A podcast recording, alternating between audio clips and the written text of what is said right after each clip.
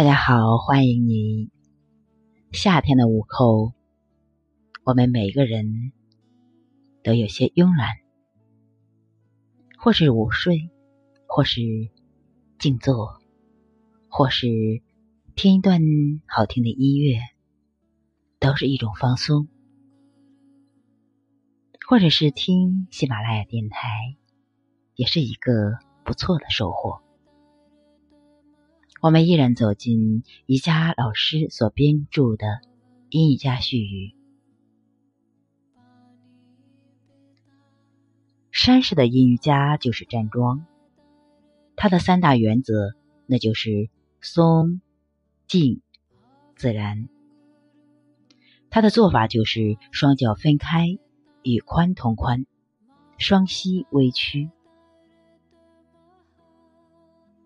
松。就是说，在保持正确姿势的前提下，尽可能的放松。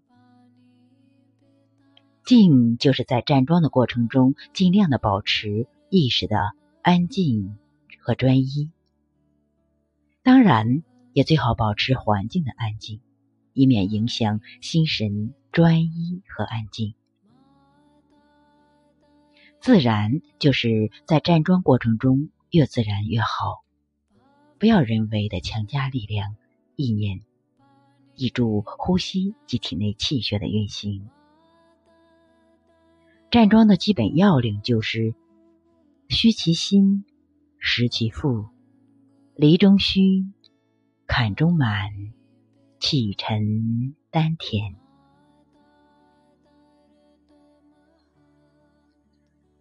杨瑜伽似油画，浓彩鲜艳。阴瑜伽似水墨画，清新隽永；阳瑜伽写实，阴瑜伽写意。阴瑜伽是阳瑜伽的基础，古人不称阳阴，而称阴阳，这与古人的世界起源逻辑有关。所以，先阴后阳，先痛。后快，先动后坐，先到后离。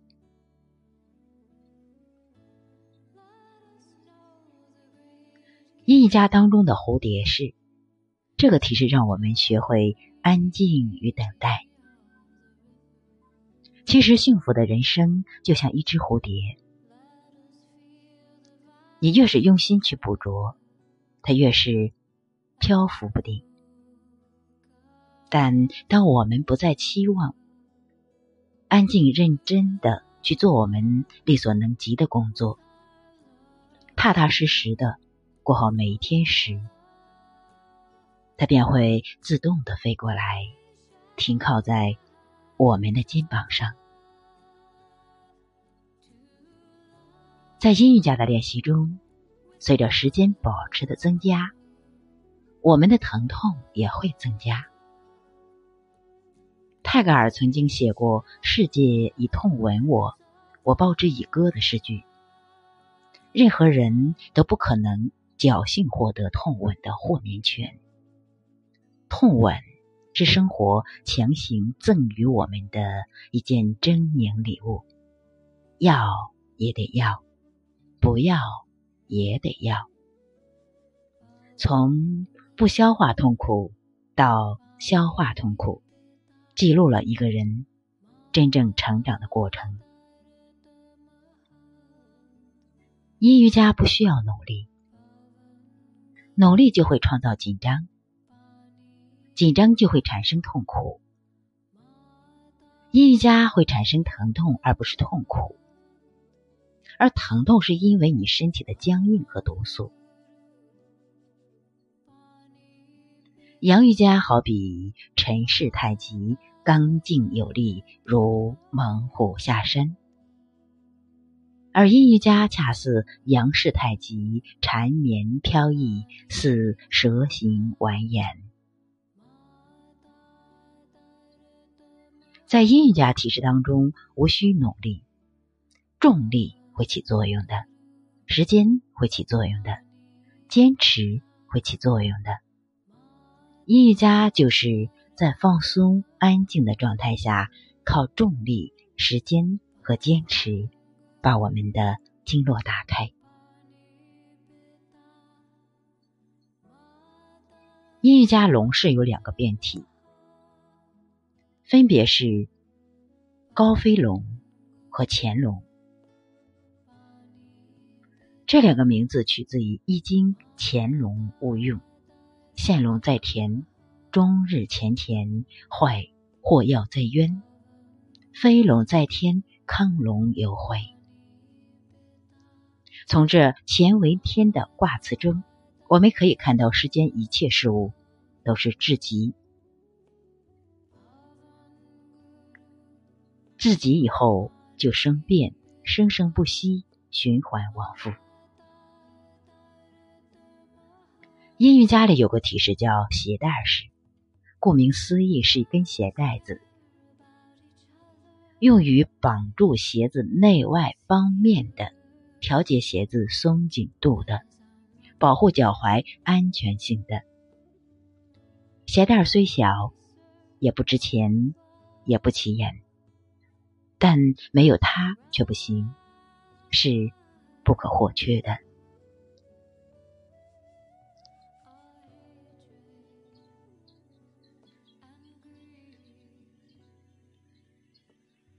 瑜伽体式是放松的意思，是处在深度的放松之中。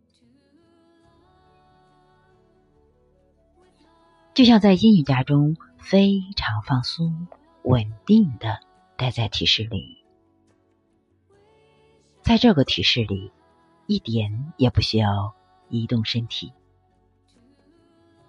就在那样的时刻，瞬间，你超越了你的身体，体会到了神心的合一，体会到了身心的合一。阳瑜伽是走向外在的能量，而阴瑜伽是走向内在的能量。在阴瑜伽中，重要的是让心在阳光下学会舞蹈，让灵魂在痛苦中学会微笑。阴瑜伽的能量包括一个单纯的存在，什么都不做，让自己慢下来，觉知心柔软的部分，通过把心打开，放松所拥有的一切，而达到平静。阴瑜伽最大的核心就是静。阴瑜伽的阴性能量来自于全然的接纳和面对，宁静而无为。无为不是消极的逃避，而是带着平等、带着平等心去关照，在接纳和面对的同时，让生命能量自由的流淌，在沉浮身体的同时。打开、固化、封闭僵硬的身心，回归生命本初的自由和喜悦。同样一个山势，你可以用阳性的方式去去去体现，也可以用阴性的方式来体现。阳瑜伽山势调的是体。也就是四肢百骸，而阴瑜伽的山势调的是身，也就是五脏六腑。阳瑜伽的山势是有为，阴瑜伽的山势是无为。阳瑜伽的山势是端着，阴瑜伽的山势是放下。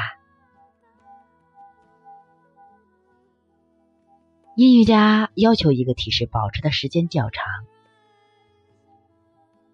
通常你停留在伸展体位的时间越长，你放松的肌肉就越多。阴瑜伽里有个体式叫容心式。台湾作家林清贤说过：“我们心的柔软，可以比花瓣更美，比草原更绿，比海洋更广，比白云还要自在。柔软是最有力量，也是最恒长的。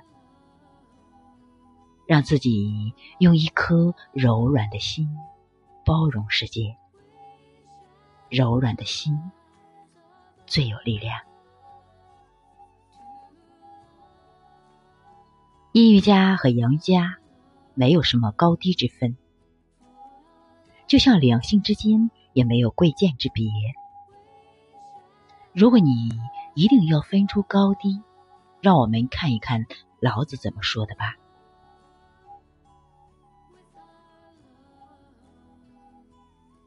柔弱胜刚强，答案自然出来了。阳为刚，阴为柔，指刚并柔，指柔不刚变成软，指刚不柔变成脆，指柔不刚。变成软，刚柔相济才是人。所以阴瑜伽和阳瑜伽一个也不能少。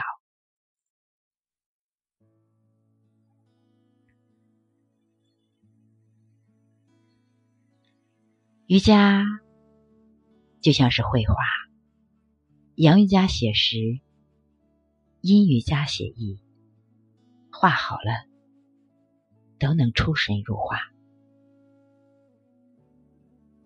阴瑜伽相对于阳瑜伽而言是阴阳学说的实践，最大的不同是对身体理解与运用的不同。阴阳两点之间的线性关系分出内阴。阳瑜伽的不同在两点之间内里的运动关系为阳瑜伽，多用的是。人体中的主动肌，在两点之外的运动关系为多用的是人体中的拮抗肌。阳瑜伽让四肢百骸各归其位，阴瑜伽让五脏六腑各司其职。阴瑜伽温和却有力量，谦卑却有自信。阴瑜伽一个体式要比阳瑜伽保持较久的时间。我们在等待什么呢？其实我们没有等待什么，没有等待也是一种等待，而等待本身就是一种蜕变。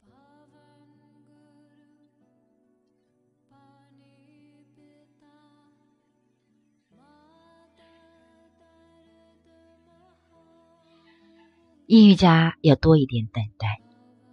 其实没有等待，也是一种等待，而等待本身就是一种蜕变。阴性练习是我们心性一直向外奔忙的自然回归。在阴瑜伽面前，即使再强势的人，也得低头拱背，谦卑臣服。在经历了阴瑜伽的长时间的洗礼后，再倔强的人也会在心底留存一抹温暖。它可以穿越层层的岁月，直达内心的深处。我们虽然低头，但我们只有一个方向，那就是向前。瑜伽经提倡的苦行。在阴瑜伽当中表现的淋漓尽致。阴瑜伽训练了人们崇高的痛苦意识，而他的理性精神又使这些痛苦变得单纯而明晰。正因为所具有的理性，使痛苦变成了一种动力，把痛苦升华。好像这不是痛苦，嗯，提升自己的动力。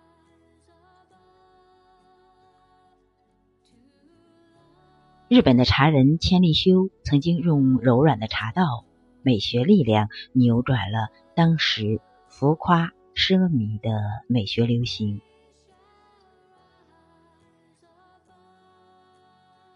他以茶道的审美理念，以一己之力引导人们转而欣赏寂寞与清贫的美。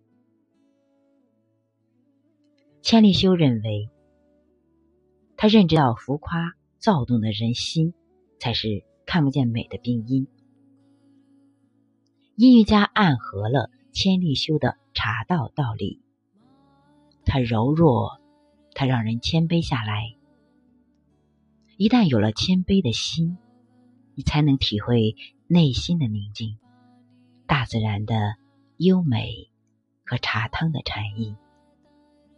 好，今天就品味在这里。